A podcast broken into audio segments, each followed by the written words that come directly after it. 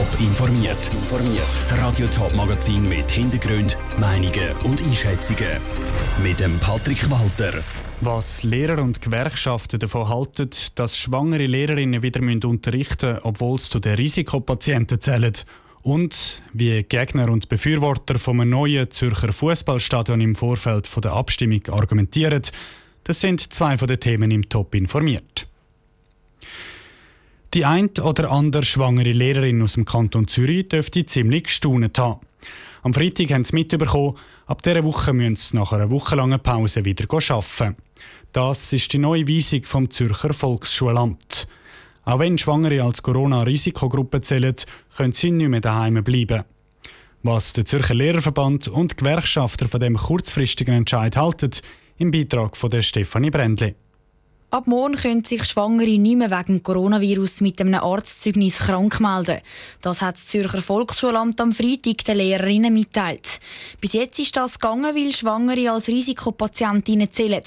Der Fabio Höhner von VPOD, der Gewerkschaft fürs Personal im öffentlichen Dienst, findet den Entscheid ziemlich unüberlegt.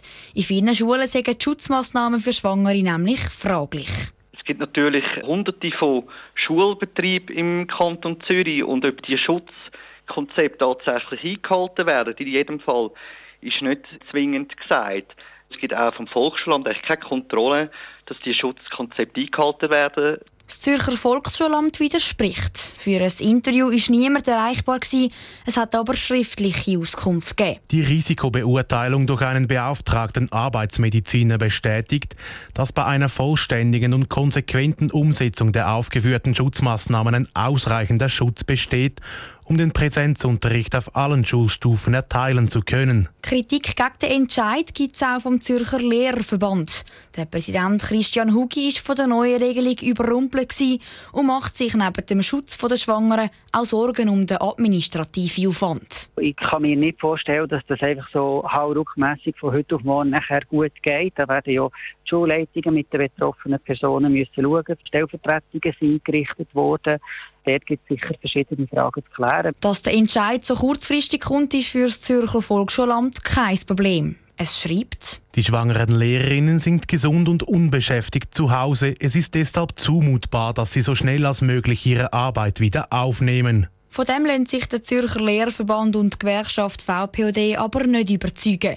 Sie wollen darum mit dem Zürcher Volksschulamt zusammenhocken und die Sache noch mal genauer unter die Lupe nehmen. Der Beitrag von der Stefanie Brändle. Schwangere Lehrerinnen müssen spätestens ab morgen in den Klassenzimmer aufkreuzen. Die einzige andere Möglichkeit sind unzahlte Ferien. In der Nacht Velofahren ist einmal heikel. Auch mit Licht am Velo ist es schnell passiert und ein anderer Velofahrer oder noch schlimmer ein Autofahrer sieht das Velo nicht und es gibt einen Unfall. Damit die Velofahrer zur Wintertour auch in der Dämmerung und in der Nacht sicherer unterwegs sind, gibt es jetzt eine neue Lösung. Der Verein Velofrühling hat zusammen mit der Stadt und der Stadtpolizei eine eigene Leuchtweste lanciert. Die kann aber mehr als nur leuchten und so Unfälle verhindern. Clara Pecorino war bei der Präsentation dieser neuen Weste dabei. Ein Velo ist der treue Begleiter von vielen Wintertouren. Wer aber in der Dunkelheit durch die Gegend radelt, kommt etwa mal in eine heikle Situation. Grund ist, dass Velofahrer im Dunkeln nicht immer gut zu sehen sind. Genau das wird der Verein Velofrühling jetzt ändern, und zwar mit einer neuen Leuchtweste. Handelsübliche Leuchtwesten schrecken nämlich viele Velofahrer ab. Darum sei es an der Zeit für ein alltagstaugliches, ästhetisches Produkt, erklärt Urs Rosenbaum vom Verein Velofrühling. Er ist überzeugt von der neuen Winterthurer Stadtweste eine Weste in Silber. Die ist, wenn man sie den Tag durchträgt oder in einem Haus hinein, einfach ganz mattgrau. Man kann die problemlos über eine schicke Jacke tragen oder über einen Pullover. Und wenn die angeleuchtet wird von einem Skiwerfer, von einem anderen Velofahrenden, von einer Straßenlampe, dann leuchtet die ganz hell weiß auf und macht den Velofahrer auch in der Nacht von weitem sichtbar. Laut einer Studie vom Touring Club Schweiz sind Velofahrer mit reflektierenden Kleidern nämlich schon von 140 Metern zu sehen. Wer hingegen mit dunklen Kleidern unterwegs ist, wird für andere Verkehrsteilnehmer erst ab etwa 25 Meter sichtbar. Die Winterthurer Leuchtweste ist aber nicht nur sicher und modisch, sondern hat einen ganz besonderen Lokalbezug, betonte Urs Rosenbaum. Wir haben natürlich nicht umsonst die Winterthurer Stadtwesten als Winterthurer Produkt lanciert. Wir haben einen dezenten Aufdruck von der Winterthurer Stadtsilhouette mit dem markanten Gebäude. Und von dieser speziellen Wintertour Westen ist auch die Stadträtin Barbara Günther Meier begeistert. Die Westen ist fancy. Ich finde es jetzt für mich selber noch angenehm. Ist es nicht so eine, ich sage jetzt mal, Bauarbeiterinnen Westen, sondern ist es wirklich ein leichtes, dünnes Produkt, das man in der Handtasche mitnehmen kann und effektiv am Abend oder auch morgen früh, wenn man unterwegs ist, zu der Arbeit easy anlegen. Der Stadträtin ist die Sicherheit der Velofahrer im nächtlichen Straßenverkehr ein wichtiges Anliegen. An 50 Standorten in der Stadt Winterthur wirbt sie auf Plakat für die Sichtbarkeit der Velofahrer. Der Beitrag von der Lara Pecorino. Die neue Leuchtweste kann ab sofort für 45 Franken in 14 Veloläden zu Winterthur gekauft werden. Bilder und mehr Informationen zu der neuen Leuchtweste gibt es auf toponline.ch. Sage und schreibe zum vierten Mal stimmt die Stadtzürcher Bevölkerung schon über ein neues Fußballstadion ab.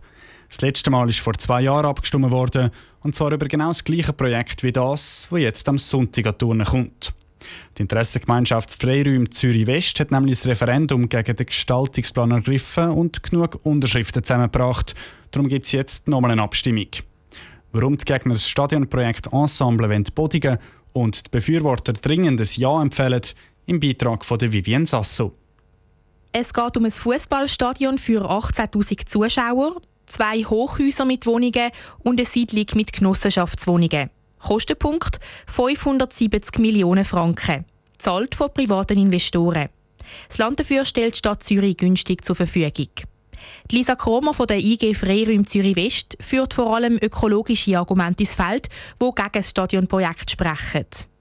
Das Hauptproblem von dem Gesamtprojekt ist, dass es praktisch 55.000 Quadratmeter Stadtboden versiegelt. Es wird heißer werden im Quartier. Das steht im Widerspruch zur Hitzeminderungsstrategie vom Stadtrat. Und dann ist mit diesen beiden Türmen auch letztlich eine Klimabelastung vorhanden.